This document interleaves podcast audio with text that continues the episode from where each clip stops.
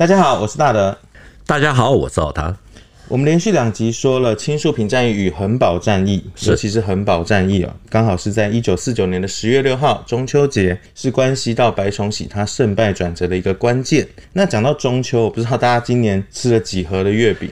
那至于老谭今晚想要来点什么，这一集要跟我们说些什么，想必大家也很好奇。横保战役它是横跨一九四九年的中秋节。转折是在十月六日。我之前访问过一位老兵啊，杨波波，他是湖南保庆人，他对一九四九年的中秋节啊印象非常的深刻，因为他们那天没有吃到月饼，反而是被通知。紧急集合，立刻开拔，然后就这样子一路退到了广西，最后进入到越南，再转进到富国岛，经过了三年的艰苦岁月啊，才到台湾。所以，我们这一集想说一下这一段历史，因为除了开启富国岛的故事之外，桂系名将李品仙他更认为，退回广西的部队，也就是桂军，思乡心切，纷纷的请假或逃亡。以剽悍著称的部队啊，没有打什么，才一个月就已经损失过半。最后的历史呢，几乎就有。如太平天国翼王石达开，他兵败大渡河，所以李品仙说：“华中此役无意历史重演。”我是湖南人，我是民国三十八年八月十五中秋节那天晚上，你全给我讲讲，你走我，你走我，我过去这边撤撤撤撤撤撤撤到越南去了。我们这里补充一下，杨伯伯他的部队是湖南省绥靖边店司令部警卫团啊。是黄杰的部队啊，黄杰呢是当时的湖南省省主席，后来做到了台湾省省主席。他是陈明仁的好朋友，在陈明仁在八月四日倒戈，国民政府那个时候改派黄杰他接替湖南省省主席，还有第一兵团的位置。这一段呢，老谭在一百一十六集白崇禧的最后胜仗青树坪战役这一集里面有特别讲过哦，那也有埋了一个伏笔。呃，没看过的朋友可以回头看一下第一百一十六集里面。面哈，那这场战役呢，其实恰巧就发生在中秋节那天。国史馆有出过刘越军民访谈录哈，一共三次哦，还挺厚的。有些受访者也都提到中秋节啊，像里面有一位方开江方先生，逃难的当时是在一九四九年，他是在湖南衡阳的中秋节啊。因为这段历史呢，多数人比较不清楚，所以我们还是得多提两次。也就是说，横保战役开打之后呢，视野朝横保公路推进。丁盛的第四十五军一三五师啊，就意外南插，使得白崇禧在十月六日中秋节下令南撤。缓解他的部部队呢，也在这一天啊开始朝广西前进。十天后呢，基本上就抵达了广西。这个时候呢，白崇禧他面临到他人生最重要的抉择。在十一月五日，白崇禧在桂林召开会议啊，讨论未来的行动计划。第一个方案呢是向南移动，也就是大军先到钦州，然后转运到海南岛。第二个是向西移动，把部队转移到贵州，还有云南边境，最后进入到云南。会议中呢，只有黄捷还有桂系的将领，就是李品仙这两个人主张向西移动进入云南。其他所有参加会议的，比如说像是夏威、张干、鲁道远啊，这些很多都是兵团司令，他们通通都赞成南撤。最后呢，白崇禧拍板定案，就是采用了第一方案。如果我是白崇禧哦，在那个局势之下，我可能也会选择往海南岛走。我猜我也是。嗯，但是奇怪的是，就是黄杰他是主张往西边走。对对对，这为什么？他主要的原因是要朝云南靠拢而已，然后要与由陕西进入到四川的胡宗南部队会合。黄捷呢是在一九九五年过世，他的故旧出了一本纪念册，里面都有提到这一些。总之呢，那次的会议结果是就是要南向，而且是由第一兵团来殿后掩护。那第三呢，第十。第十一兵团兼程南进，我们都忘了有胡宗南的部队还在四川哈，这集应该是讲不到了。那我们就先埋一个梗在这边，那之后呢，我们一定会说的。在这场会议开完之后，其实大军应该就要开始火速的往南边动。可是计划赶不上变化，因为陈赓的第四兵团它前进的速度太快，国军走在前面的三个兵团。在南下青州的途中就被各个击破，因为南下的路被封了，所以黄杰的第一兵团啊，他因为是殿后，所以就向西移动，准备进入到云南。到了十二月九日，云南省主席就是卢汉，他也投共，向南向西都行不通，黄杰就于是跟法国协商，想要假到越南转进台湾。十二月十三日，他率了三万三千多人。进入到了越南。那这样结合起来啊，我们就明白了这个整个撤退过程的一个背景。可是我们比较不懂的是，在恒宝战役之后，像这样子的部队，那时候的部队已经完全失去它的原有的秩序了吗？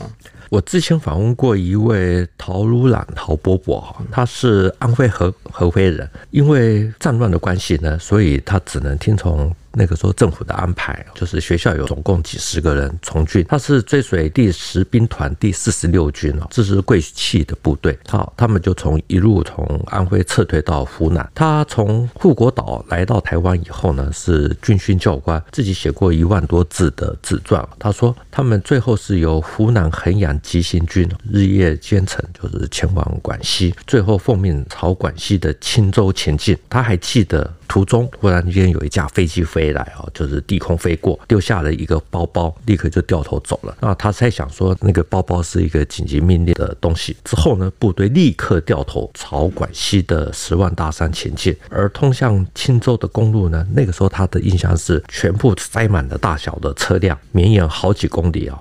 那他想说，这些车子啊。全部都是装载重要的一些物资啊，甚至是文件等等，甚至还有金银财宝。可是呢，车上空无一人，也没有人携带一些有的没的。那这个时候呢，大家通通都是跟随着部队去了。所以像这样子，好几公里的公路上面塞满了大小的车辆，对，但是都没有人，人都是跟着部队往十万大山走了。对，那所以像这样的撤退方式，其实已经乱了，整个部队都已经不知道目无章法了。对，那陶伯伯怎么说？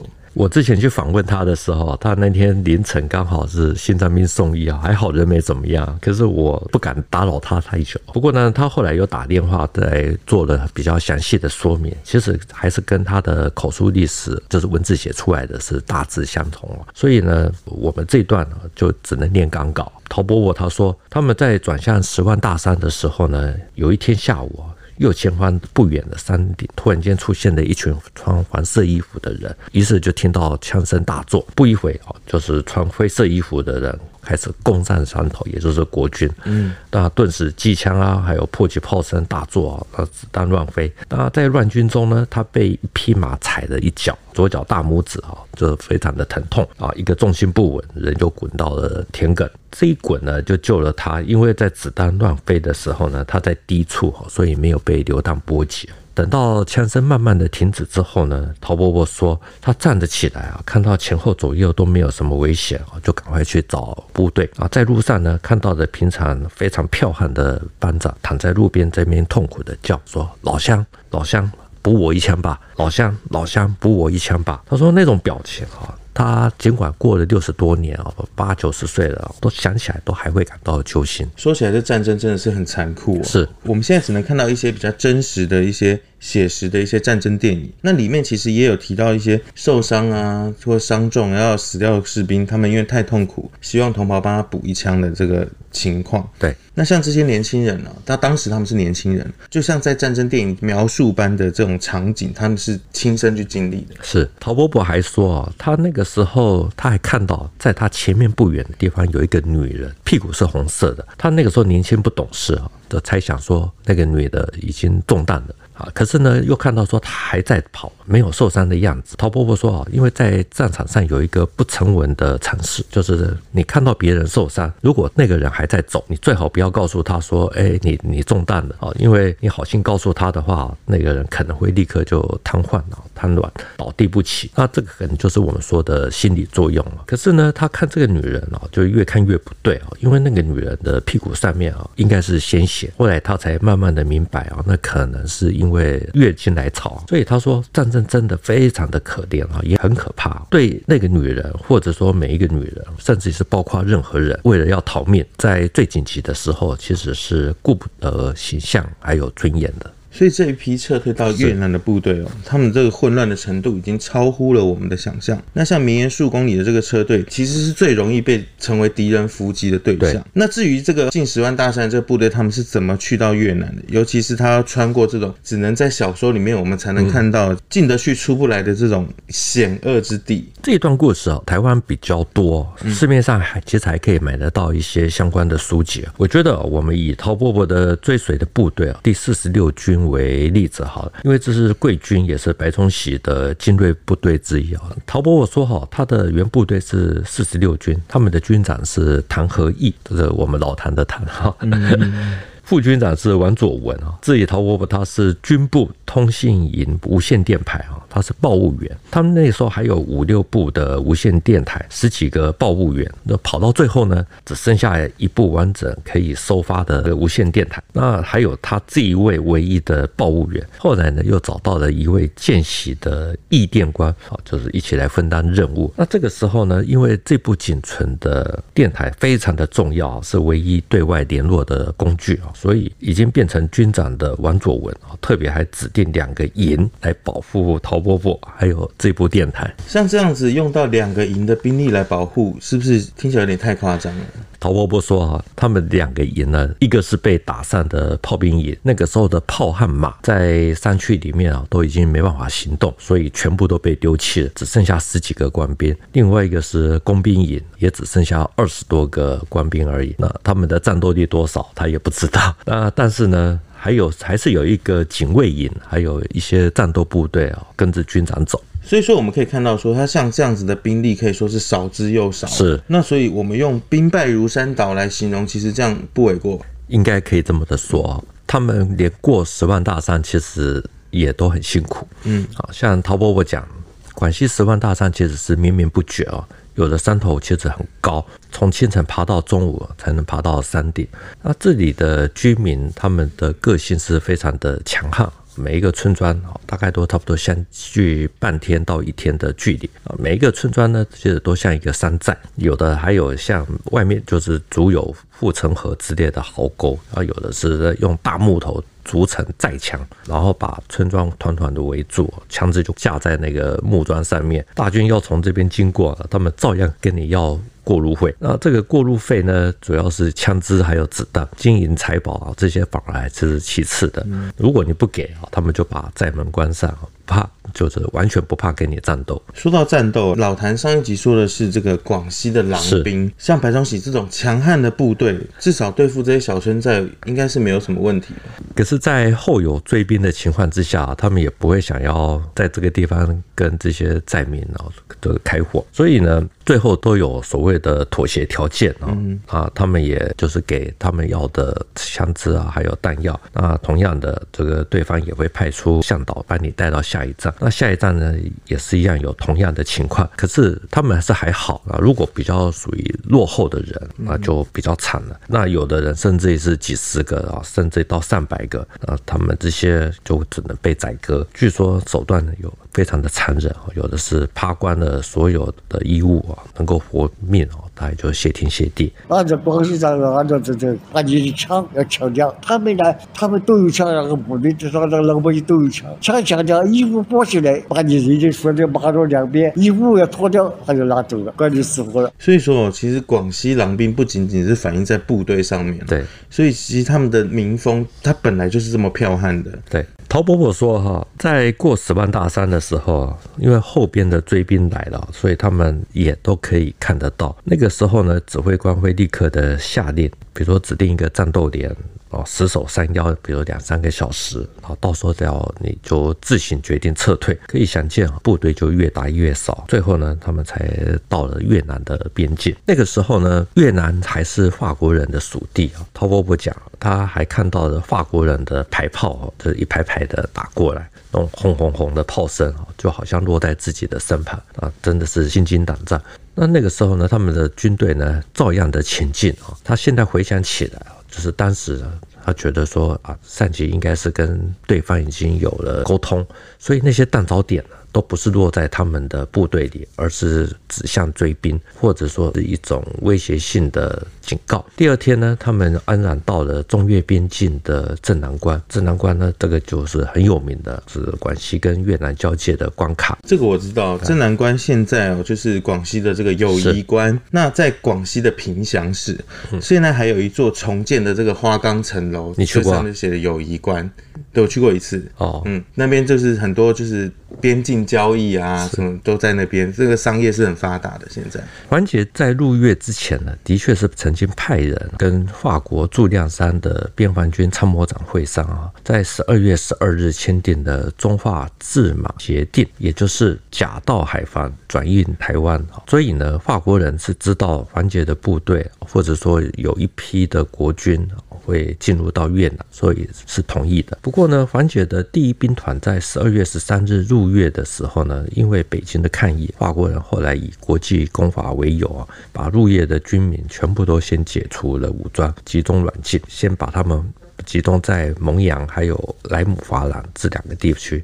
那后来呢，还顺便把桓杰啊先隔离起来。到了二十二日，华军才让桓杰到了集中营。所以在他的纪念册里面有特别提到说，桓杰进入到集中营的时候，官兵悲喜交集，哭声震天。所以他从此之后呢，就跟这些官兵在集中营一起生活，而且还对法国人说，如果有被遣送回大陆的话，他会以三万官兵哦跳海明志。像这一段听起来，我们是觉得有点悲壮，是。那老谭访问的这些老兵北北啊，他们有没有详细的说明？譬如说入境怎么样解除武装，或者是说这个入越的国军呢，为什么他会同意我让你解除我的武装呢？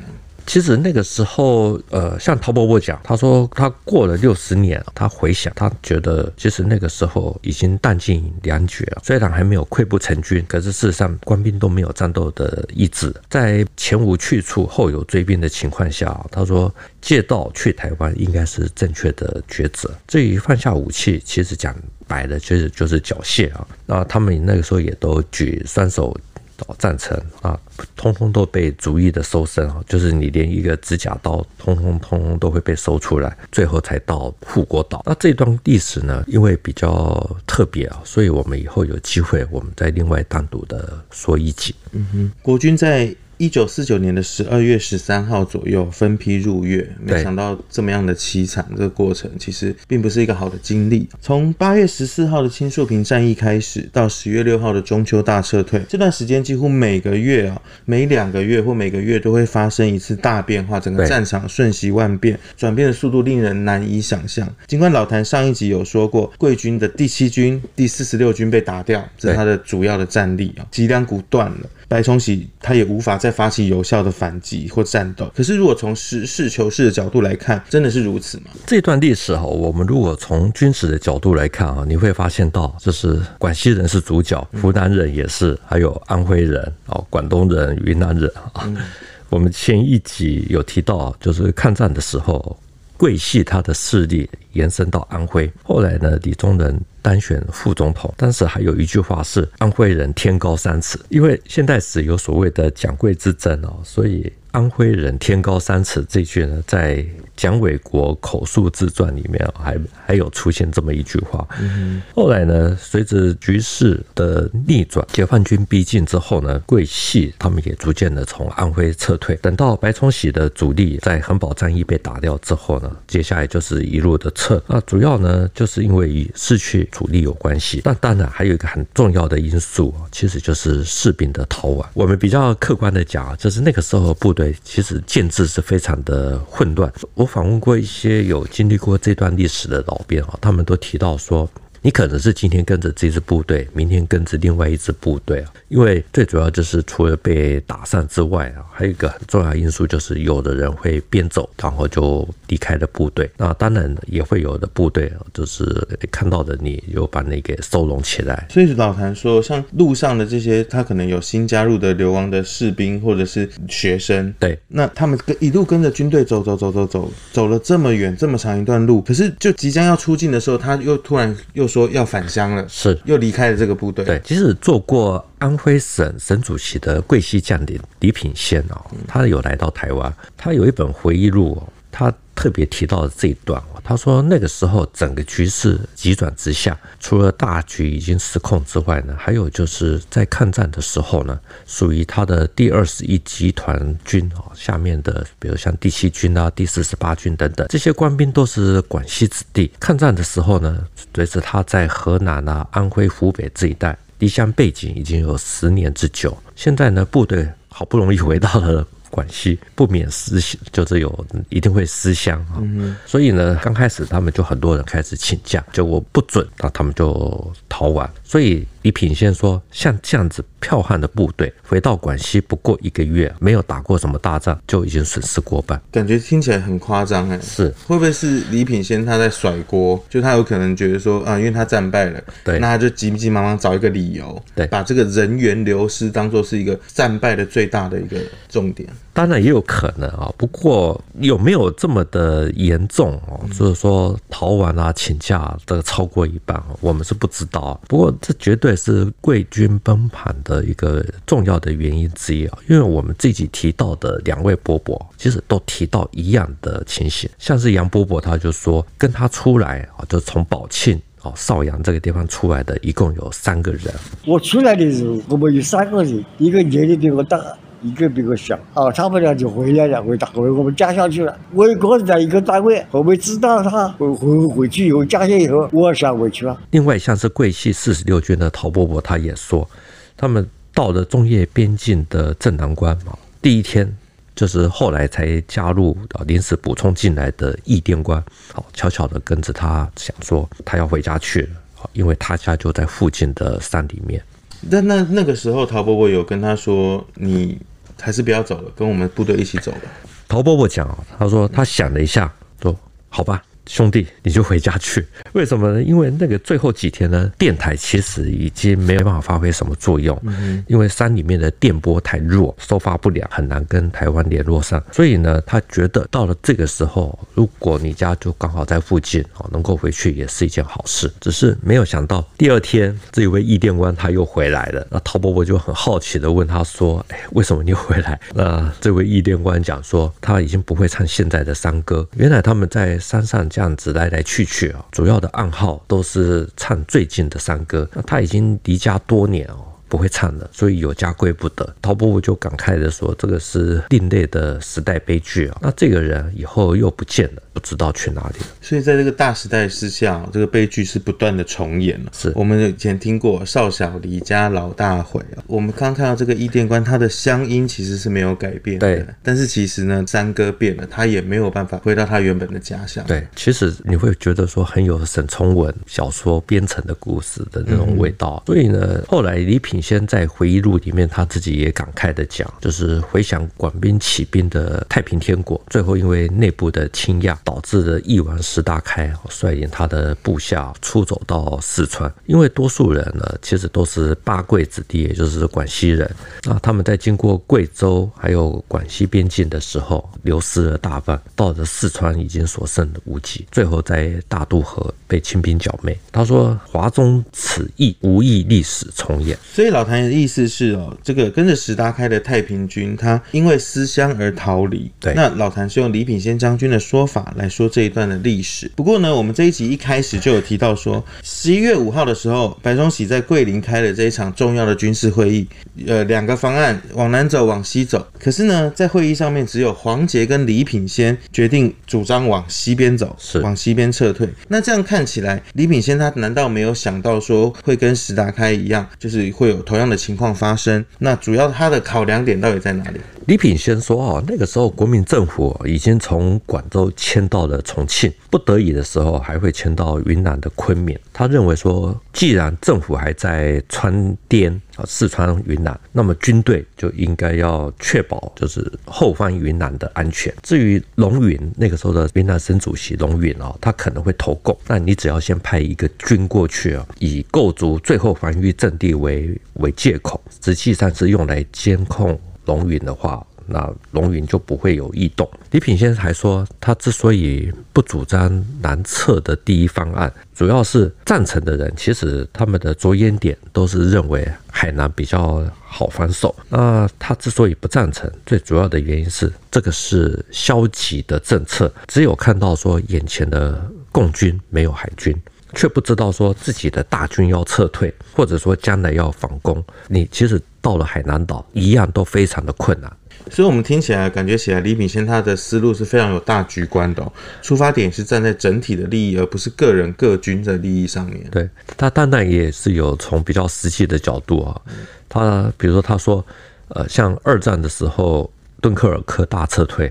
他说：“以英国海军之强，船舰之多，在敌前撤退，顶多也就只能救出人员，所有的武器装备几乎全部都抛弃。那以中国当时的条件，哈，哪里有那么多的船舶可以来运输？如果计划不够周详的时候，把所有的大军全部都集中在海边，你前无去路，后有追兵，其实。”对他而言也是一样，就觉得说非常的不乐观。不过呢，既然白崇禧决定要去到海南岛，所以李品仙他也被奉命哦。这个先飞到海口，先跟陈济棠还有谢岳啊等等洽谈，而他们都说表示欢迎啊。不过呢，局势在一个月内啊，就是变化的如此之快哦。那桂林呐、贵阳、重庆、成都，通通都先后弃守。所以这个时候呢，长官部对于大军的最后行动，无论是任何的方案都没有做好准备，也没有办法了。这时候胜败已成定局了，是，可是连撤退都没有做好紧急做好你你好方针，其实这可是关系到保存战力的非常大的关键。他没有明讲，因为可能有些不好批评啊。主要的原因应该是说最后都乱了，计划赶不上变化。像是本来失去第七军退入广西的白崇禧，他选择南撤之路啊，那可是呢，他还是有在柳州附近哦。准备要再打一仗，他呢已经选好地点，还派参谋去绘图，要打一个内线作战的反击。可是呢，图都还没有画好，部队其实已经不战自溃。白崇禧他也只能屠夫复复。而且呢，还有一种比较阴谋论的角度啊，就是先撤退到海南的，比如说像薛岳等等，即使有些人哦，他们也怕白崇禧来抢这些仅存的地盘。总之呢，贵军最后冲不到海边哦，那已经飞到海南岛的白崇禧跟李品仙，他们最后是搭乘军舰啊，在龙门港，就是广西的龙门港外面，就是痴痴的等着他们的部队啊，看还有多少能够冲到海边。那原先他认为说徐启明的第十兵团多少会有机会啊，没想到到最后一个都没有，那反而是啊走在最后面殿后的第一兵团，就是黄捷的部队，意外的进入到越南。那其中呢，当然也有少部分啊。其实是不成建制的贵军军啊，但是呢，这也象征整个贵军的结束。所以老谭这几集从海南岛开始，再讲到白崇禧精锐贵军的覆灭，整个的始末过程中呢，其实有埋下了一些梗。